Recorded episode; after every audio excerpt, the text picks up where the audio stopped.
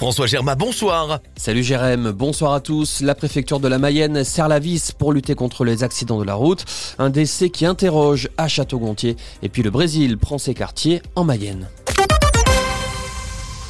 Les mauvais chiffres de la route en Mayenne, déjà 10 décès sur les routes mayennaises depuis le début de l'année, contre 18 sur l'année 2022. Le département a vécu une année record l'année dernière avec 153 accidents corporels pour 178 blessés. La préfecture veut augmenter les contrôles et durcir les suspensions judiciaires de permis de conduire pour plusieurs infractions. Le parcours et les plages horaires des 19 radars embarqués sur la région seront étendus. Un homme condamné pour violence sur sa conjointe par le tribunal de Laval. En juillet 2020, le père de 51 ans frappe sa femme devant ses enfants. Elle tombe et perd connaissance. Elle est transportée à l'hôpital de Laval. Devant le juge, le quinquagénaire nie les faits, pourtant confirmés par un certificat médical.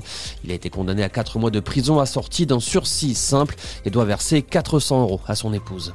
Une enquête pour non-assistance à personne en danger ouverte à Château-Gontier après ce décès qui interroge celui d'une retraitée morte à l'hôpital de Laval début janvier à cause d'une infection au cœur.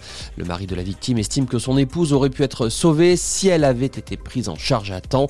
Deux semaines avant, il avait appelé à plusieurs reprises les secours, mais personne n'était venu. Le retraité a porté plainte contre la maison de santé de Louvernay et le SAMU. En Mayenne, les reflets du cinéma zooment sur le Brésil. Du 10 au 19 mars, le vaste pays d'Amérique du Sud va être exploré sous tous ses aspects avec la projection de 35 films dans tous les cinémas du département. Pour Wilfried Jude, le programmateur, c'était une volonté d'être éclectique et de ne pas s'arrêter aux grandes villes que sont Rio de Janeiro et Sao Paulo. Il y a aussi du cinéma qui se fait à Recife, il y a aussi du cinéma qui se fait autour de Brasilia, et il y a aussi un peu de cinéma qui se fait en Amazonie, euh, notamment euh, du cinéma des peuples autochtones. Donc euh, nous, il nous semblait vachement important de montrer ces cinémas-là aussi, qui sont des cinémas émergents, qui sont des cinémas différents, sont des cinémas exigeants. On est vraiment dans une forme d'exigence de cinéma dans, avec cette programmation qui se veut une espèce de coupe du cinéma contemporain brésilien. La programmation fait la part belle à un cinéma engagé où les réalisateurs parlent des minorités du pays, des peuples autochtones ou encore de la forêt et de la résistance face aux puissants. Tout le programme est disponible sur le site internet des Reflets du cinéma ainsi que toutes les salles de projection qui vont de Saint-Pierre-des-Nids à Renazé.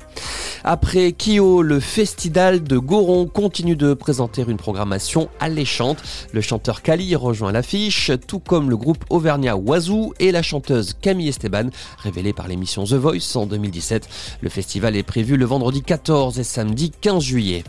Un Mayennais dans Top Chef ce soir, Victor Blanchet, ce Lavallois cuisine dans le restaurant triplement étoilé L'Arpège à Paris.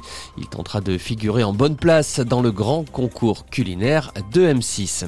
Et puis on termine cette édition avec un coup d'œil sur la météo. Demain encore une belle journée ensoleillée en Mayenne.